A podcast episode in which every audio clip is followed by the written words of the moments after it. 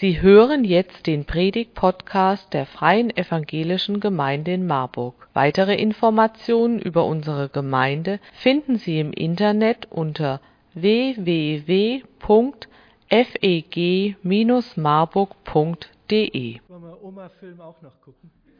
Ich meine, war gerade so schön. ja, guten Morgen auch von meiner Seite. Ich freue mich sehr, mit euch gemeinsam diesen Gottesdienst zu erleben. Ich freue mich aber auch, dass das nicht äh, nach dem Segen und dem Armen heute vorbei ist, sondern dass wir dann noch unser Gemeindefest haben. Und äh, ihr wisst ja, dass ich in manchen äh, ausländischen Ländern unterwegs bin und in Afrika ist das so, dass äh, Gottesdienst oder Gemeinde oft schon morgens um sieben anfängt und Gottesdienste drei Stunden lang sind und danach äh, trifft sich noch der Chor und dann irgendwann nachmittags um drei gehen die Leute von der Gemeinde nach Hause und haben den ganzen Tag dann tatsächlich Gott zur Verfügung gestellt. Keine Sorge, das werden wir nicht einführen. Es war schon nicht so einfach, Gottesdienst hier um halb elf beginnen zu lassen, von daher wollen wir nicht das nächste Thema aufmachen. Wer übrigens das Jackett an mir ver äh, vermisst, es liegt hier vorne. Also wer es sehen möchte, kann es sich gerne anschauen. Ähm, nachdem ich vor kurzem in Erfurt mal bei diesen sommerlichen Temperaturen in meinem Jackett äh, durch eine Predigt geschwommen bin, habe ich mir gesagt, das muss ich heute nicht nochmal machen. Und ich krempel auch die Ärmel hoch, denn es geht heute ums Bauen. Die Predigt steht unter dem Thema, worauf bauen wir? Und ich möchte mit euch über drei Bausteine nachdenken, die es wert sind, unser Fundament darauf zu errichten. Und wir haben gerade ja diesen Clip gesehen, über den klugen und den nur halb so klugen Mann. Und Jesus versuchte mit dieser Geschichte klarzumachen, dass ein Leben mit ihm das einzige Fundament ist, auf dem wir unser Lebenshaus aufbauen sollen. Da gibt es ernstzunehmende Christen, die sagen, also das ist mir jetzt aber zu einfach. Also ganz so einfach geht es ja nun auch nicht. Und vielleicht sitzt auch mancher hier im Gottesdienst und denkt sofort, na klar, mal wieder diese typisch frommen Denkweise, Jesus macht alles gut.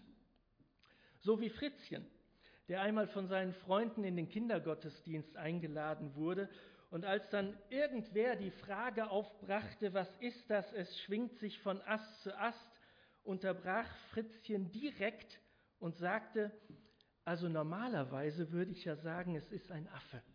Aber wie ich den Laden hier so kenne, wird es wohl der Herr Jesus sein. Wie ich den Laden hier so kenne, denken auch viele langjährige Nachfolger und wissen natürlich genau, wie man als Christ lebt und worauf man sich verlassen sollte. Nichts Neues.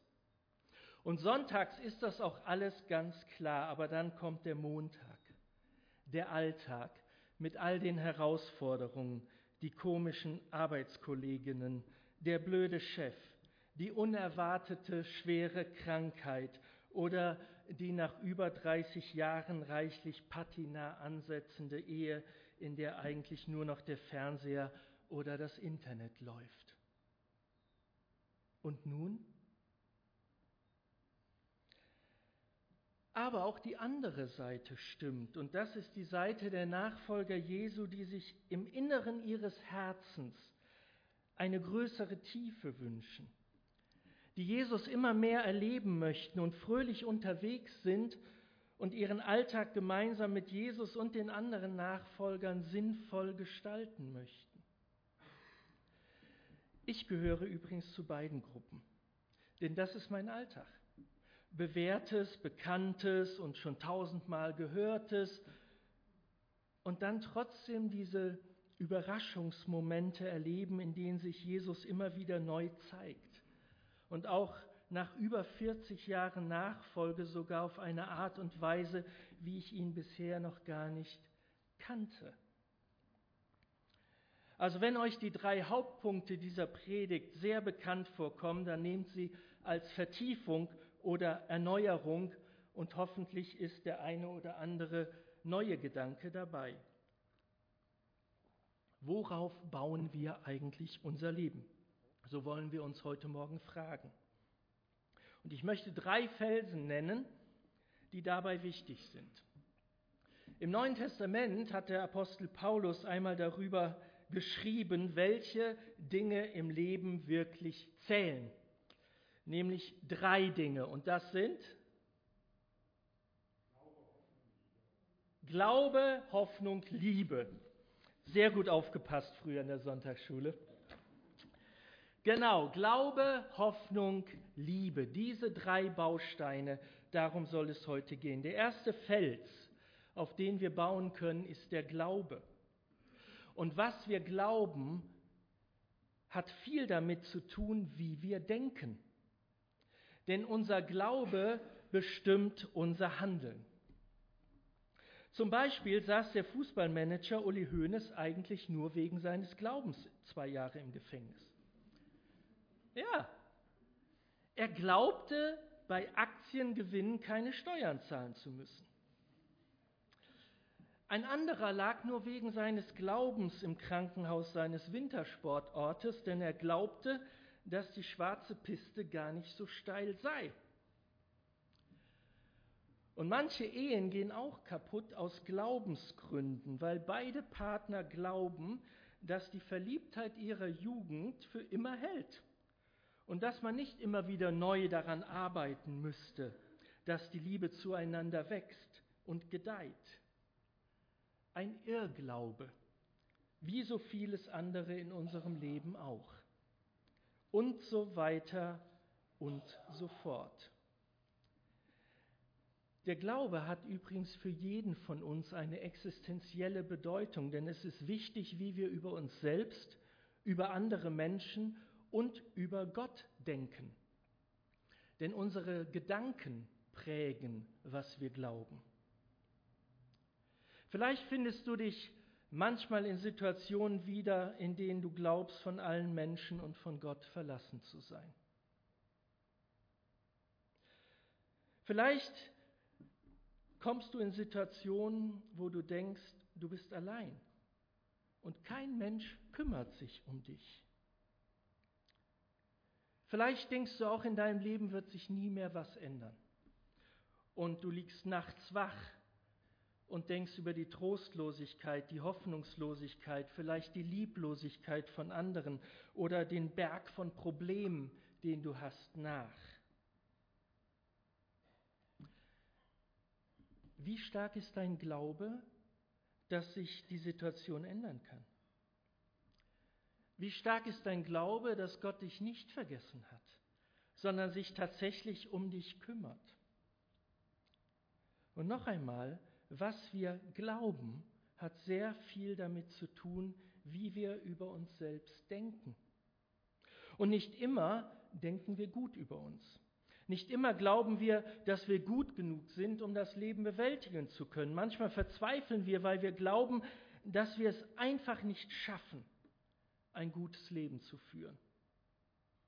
Manchmal glauben wir auch, dass es allen anderen gut ginge und wir die Einzigen sind, denen es gerade schlecht geht oder die nichts gebacken kriegen oder die immer wieder scheitern in ihrem Leben.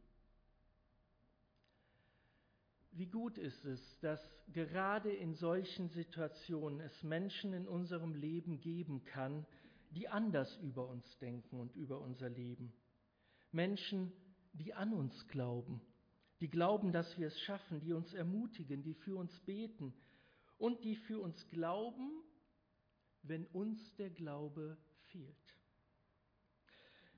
Wie gut, dass die negativen Gedanken, die wir manchmal über unser eigenes Leben haben, nicht das letzte Wort sind. Und wie gut, dass Gott seine eigenen Gedanken über unser Leben hat. Und er hat liebevolle, gute und positive Gedanken über uns. Denn er glaubt an uns. Und das muss man sich tatsächlich mal auf der Zunge zergehen lassen. Gott glaubt an dich. Er hat dich geschaffen. Gott glaubt, dass du dein Leben auf die Reihe kriegst. Gott glaubt, dass dein Leben gelingen kann. Gott glaubt an dich.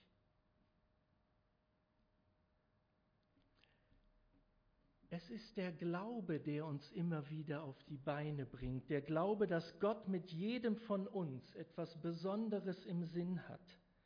Dass er jeden von uns liebt und für jeden von uns das Beste möchte. Das Beste. Und es ist dieser Glaube, der eine gute Basis für unser Leben sein kann. Und dieser Glaube ist ein Fels. Ein Fels, auf den wir unser Lebenshaus bauen können. Ein Fels, der festen Halt gibt in den Stürmen, denen wir immer wieder ausgesetzt sind. ich weiß nicht, ob ich es schon mal erzählt hatte.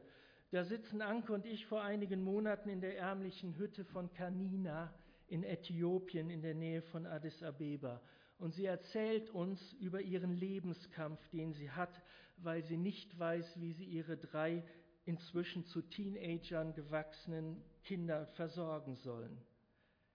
Kein Wunder, denn ihr Durchschnittseinkommen im Monat ist umgerechnet nur 15 Euro, wovon sie 12 Euro monatliche Miete für ihre Behausung zahlen muss. Und dann stelle ich einmal mehr meine Lieblingsfrage, die ich bei solchen Begegnungen oft stelle. Kanina, wenn du einen Wunsch an Gott hättest, was wäre das? Und ihre Antwort zeigt mir, was Glaube wirklich bedeutet. Denn Kanina sagt nach kurzem Überlegen, ich habe keinen Wunsch an Gott. Gott ist Gott und er kann in unserem Leben machen, was immer er will. Gott ist Gott und er kann in unserem Leben machen, was immer er will. Dieser Glaube ist die Kraft, die wir brauchen, um immer wieder aufzustehen und weiterzugehen. Dieser Glaube hilft uns auch hinter dunklen Wolken immer wieder den Sonnenstrahl zu sehen, der vielleicht der Strahl ist, der aus dem Festsaal der Ewigkeit in unser Leben scheint. Und ich wünsche uns allen, dass der Glaube an Gott jeden von uns so durchs Leben trägt. Kommen wir zum zweiten Felsen, der Hoffnung. Vor einiger Zeit habe ich hier eine ganze Predigt zum Thema Hoffnung gehalten und ich will mich da auch nicht wiederholen. Vielleicht erinnert der eine oder andere sich aber an den Versuch der Marburger Wissenschaftler mit Herzpatienten. Ähm, die haben Patienten, die vor einer Herz-OP standen, in zwei Gruppen eingeteilt. Die eine Gruppe war die Gruppe, die sich eigentlich gar nicht so stark mit der OP beschäftigte, sondern sich schon überlegte, was sie danach machen werden. Und die andere Gruppe war mehr so die Gruppe, die sich nur mit dieser OP beschäftigte und Angst davor hatte. Und die Leute, die Hoffnung hatten, dass die OP gut gelingt und sich gar keine Gedanken darum machten, sondern schon Pläne schmiedeten für die Zeit danach, hatten eine viel bessere Heilungschance und hatten viel bessere Blutwerte. Und einer der Wissenschaftler sagte dann, wir haben die Hoffnung messbar gemacht. Hoffnung ist wie Sauerstoff. Wir können ohne sie nicht leben. Und interessanterweise ist die Botschaft von Jesus eine Botschaft der Hoffnung. Und Paulus spricht von Gott in Römer 15, Vers 13 als dem Gott der Hoffnung. Und da wir das ja alle wissen, möchte ich kurz einen Text aus dem Römerbrief lesen, der diese Hoffnung noch erweitert und unseren Blick über den Horizont hinaus lenkt. Römer 8, 18 bis 30, Hoffnung für die ganze Schöpfung. Dort schreibt Paulus den Römern, ich bin ganz sicher, dass alles, was wir in dieser Welt erleiden, nichts ist, verglichen mit der Herrlichkeit, die Gott uns einmal schenken wird. Darum wartet die ganze Schöpfung sehnsüchtig und voller Hoffnung auf den Tag, an dem Gott seine Kinder in diese Herrlichkeit aufnimmt. Ohne eigenes Verschulden sind alle Geschöpfe der Vergänglichkeit ausgeliefert, weil Gott es so bestimmt hat. Aber er hat ihnen die Hoffnung gegeben, dass sie zusammen mit den Kindern Gottes einmal von Tod und Vergänglichkeit erlöst und zu einem neuen, herrlichen Leben befreit werden. Wir wissen ja, dass die gesamte Schöpfung jetzt noch leidet und stöhnt wie eine Frau in den Geburtswehen, aber auch wir selbst, denen Gott bereits jetzt seinen Geist als Anfang des neuen Lebens gegeben hat, seufzen in unserem Innern. Denn wir warten voller Sehnsucht darauf, dass Gott uns als seine Kinder zu sich nimmt und auch unseren Körper von aller Vergänglichkeit befreit. Darauf können wir zunächst nur hoffen und warten, obwohl wir schon gerettet sind. Hoffen aber bedeutet noch nicht haben. Denn was einer schon hat und sieht, darauf braucht er nicht mehr zu hoffen. Hoffen wir aber auf etwas, das wir noch nicht sehen können, dann warten wir zuversichtlich darauf, dass es sich erfüllt. Dabei hilft uns der Geist Gottes in all unseren Schwächen und Nöten wissen wir doch nicht einmal, wie wir beten sollen, damit es Gott gefällt. Deshalb tritt Gottes Geist für uns ein. Er bittet für uns mit einem Seufzen, wie es sich nicht in Worte fassen lässt. Und Gott, der unsere Herzen durch und durch kennt, weiß, was der Geist für uns betet. Denn im Gebet vertritt der Geist die Menschen, die zu Gott gehören, so wie Gott es möchte. Das eine aber wissen wir, wer Gott liebt, dem dient alles, was geschieht, zum Guten. Dies gilt für alle, die Gott nach seinem Plan und Willen zum neuen Leben erwählt hat. Wen Gott nämlich auserwählt hat, der ist nach seinem Willen auch dazu bestimmt, seinem Sohn ähnlich zu werden, damit dieser der Erste ist unter vielen Brüdern und Schwestern. Und wen Gott dafür bestimmt hat, den hat er auch in seine Gemeinschaft berufen. Wen er aber berufen hat, den hat er auch von seiner Schuld befreit. Und wen er von seiner Schuld befreit hat, der hat schon im Glauben Anteil an seiner Herrlichkeit. Soweit der Bibeltext aus Römer 8. Dadurch, dass Gott uns wert erachtet, seine Familienmitglieder zu sein. Dadurch, dass er uns wert erachtet, in seinem Team mitspielen zu dürfen. Dadurch, dass er aus freier Entscheidung sagt, du gehörst zu mir, du bist mein Kind. Deshalb haben wir keinen Grund zu verzweifeln auch wenn wir durch Situationen gehen, die uns nicht gefallen und wo wir keinen Ausweg sehen. Denn diese Hoffnung, die eine Gewissheit ist, hilft uns gerade in schwierigen Situationen. Aber auch diese Hoffnung muss gepflegt werden. Immer wieder muss man sich zur Hoffnung entschließen. Immer wieder müssen wir uns sagen, nicht den einfachen Weg zu gehen, weil der einfache Weg ist, sich einfach der Verzweiflung und den schlechten Gedanken hinzugeben. Das ist sehr einfach. Kann jeder von uns. Aber hoffen, das ist eine Herausforderung. Und die muss immer wieder neu gelernt werden. Aber, und so sagt es dieser Text aus Römer 8, unsere Hoffnung als Nachfolger Jesu hat Ewigkeitswert.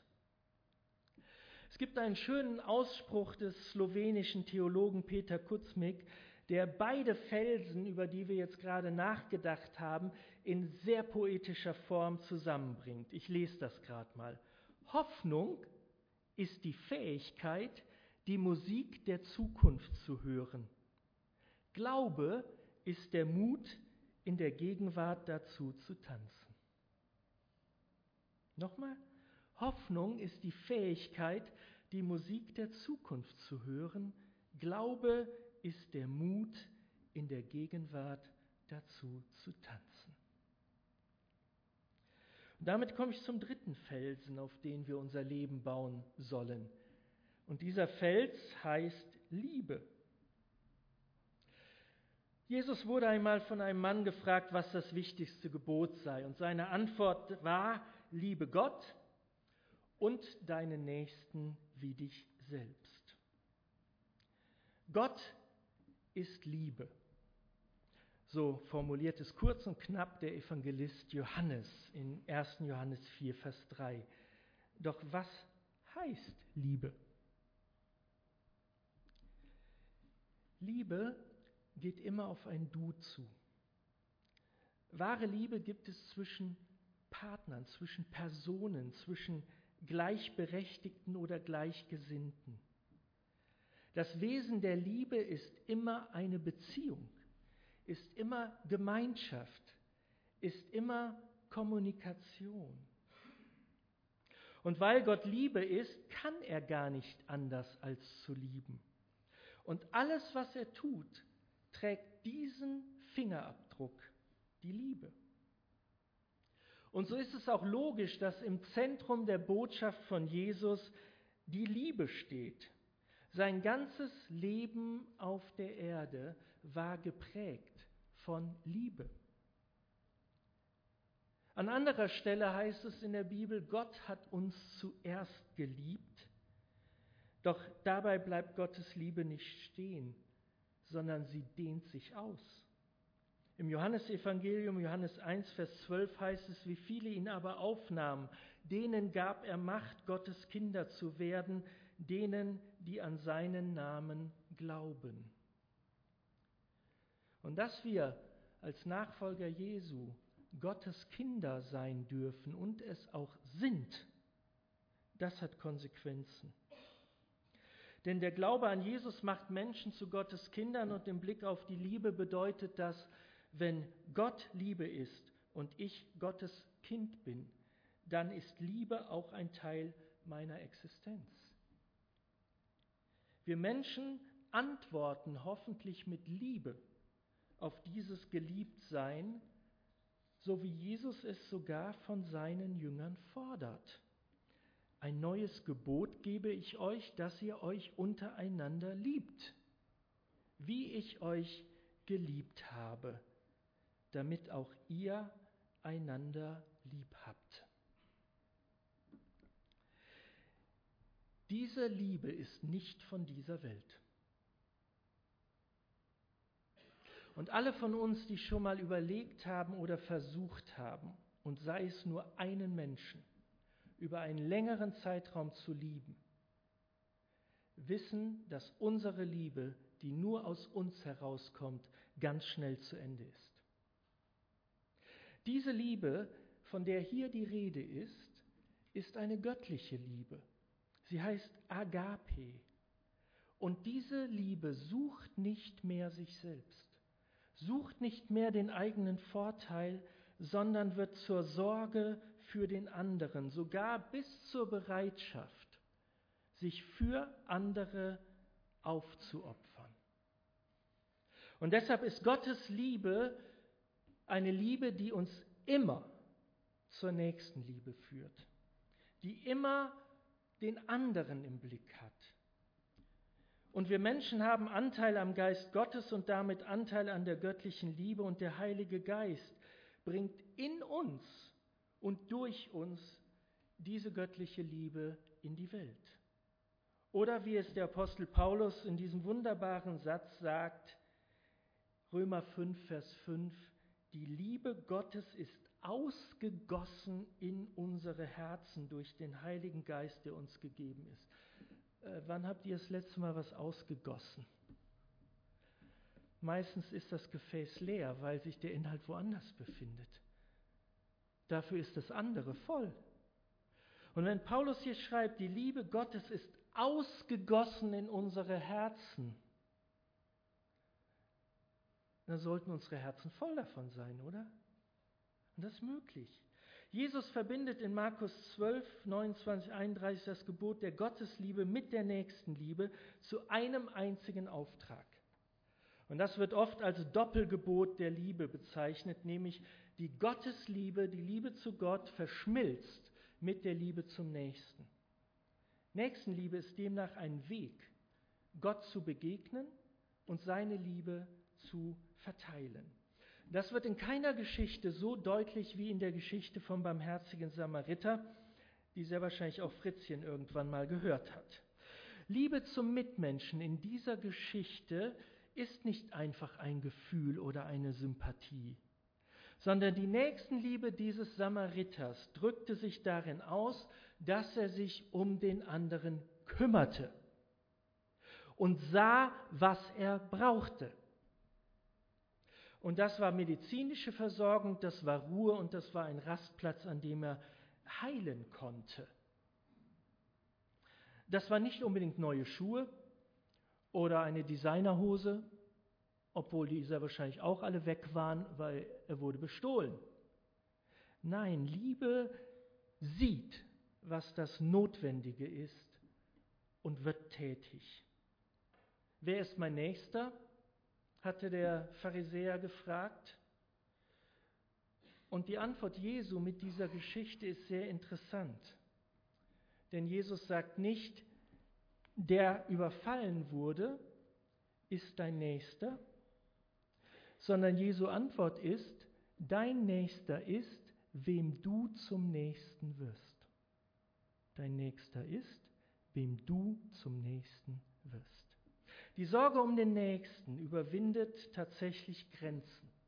Grenzen nationaler Gemeinschaften, äh, Grenzen der Pietät, äh, Grenzen von Gewohntem. Und sie führt uns dazu, dass sich unser Horizont erweitert. So breitet sich die Liebe Gottes in der Welt aus und wir dürfen eine Rolle dabei spielen, weil Gott uns daran beteiligen möchte. Wer liebt, sieht in dem anderen nicht mehr den Fremden, den Feind, den, mit dem wir nichts zu tun haben wollen, weil seine Lebenseinstellung so völlig anders ist als unsere, sondern wer liebt, sieht im anderen Menschen einen Bruder und eine Schwester und jemanden, der wie ich Gottes Kind werden kann und auf Liebe angewiesen ist, so wie ich.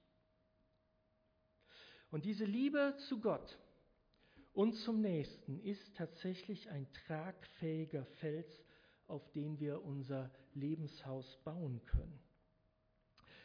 Der Apostel Paulus hat einmal in einem Brief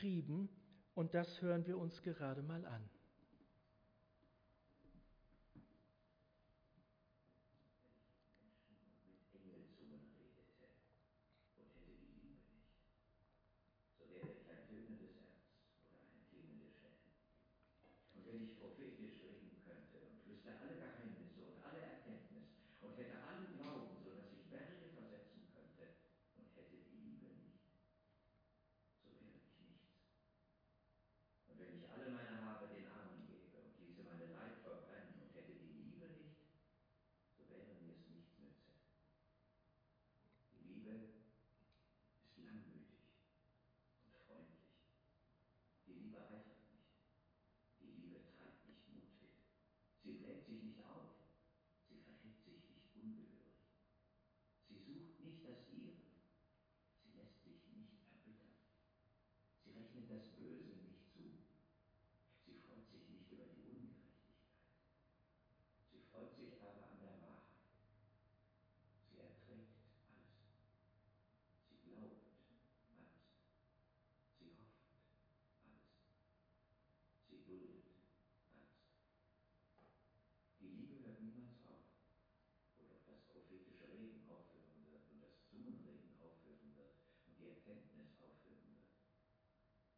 Unser Wissen ist Stückwerk und unser prophetisches Reden ist Stückwerk. Wenn aber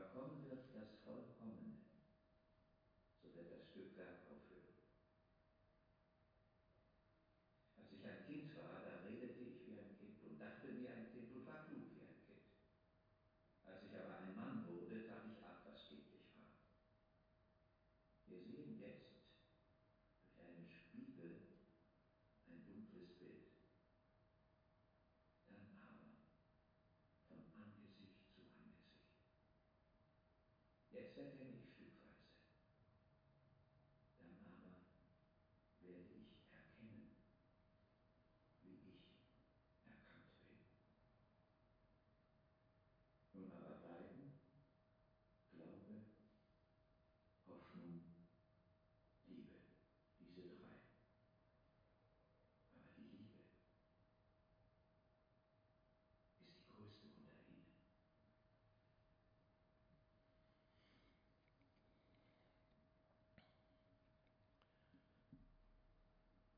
Und damit komme ich zum Schluss dieser Predigt. Glaube, Hoffnung und Liebe.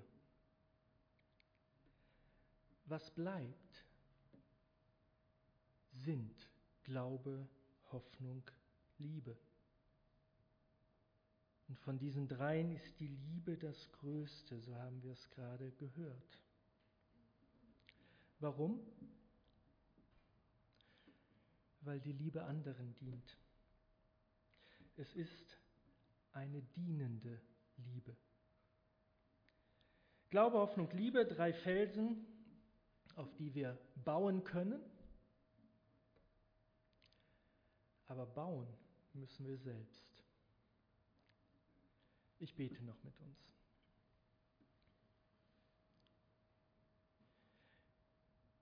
Jesus, ich danke dir, dass du unsere Hoffnung bist und dass wir im Neuen Testament so viel darüber hören können, was du über uns denkst, was du über unser Leben denkst, was du über diese Welt denkst. Und ich danke dir, dass du Gedanken der Liebe hast, des Friedens, dass du möchtest, dass wir zu dir kommen, immer wieder Jesus, ich danke dir, dass du uns den Glauben schenkst, der so ein tragfähiges Fundament für uns ist. Und du weißt, wie schnell wir ungläubig werden, wenn wir vor Situationen stehen, von denen wir denken, dass wir sie selber bewältigen müssen. Schenk uns den Mut zu glauben. Schenk uns deine Hoffnung und schenk uns deine Liebe die weit über unsere Möglichkeiten zu lieben hinausgeht. Amen.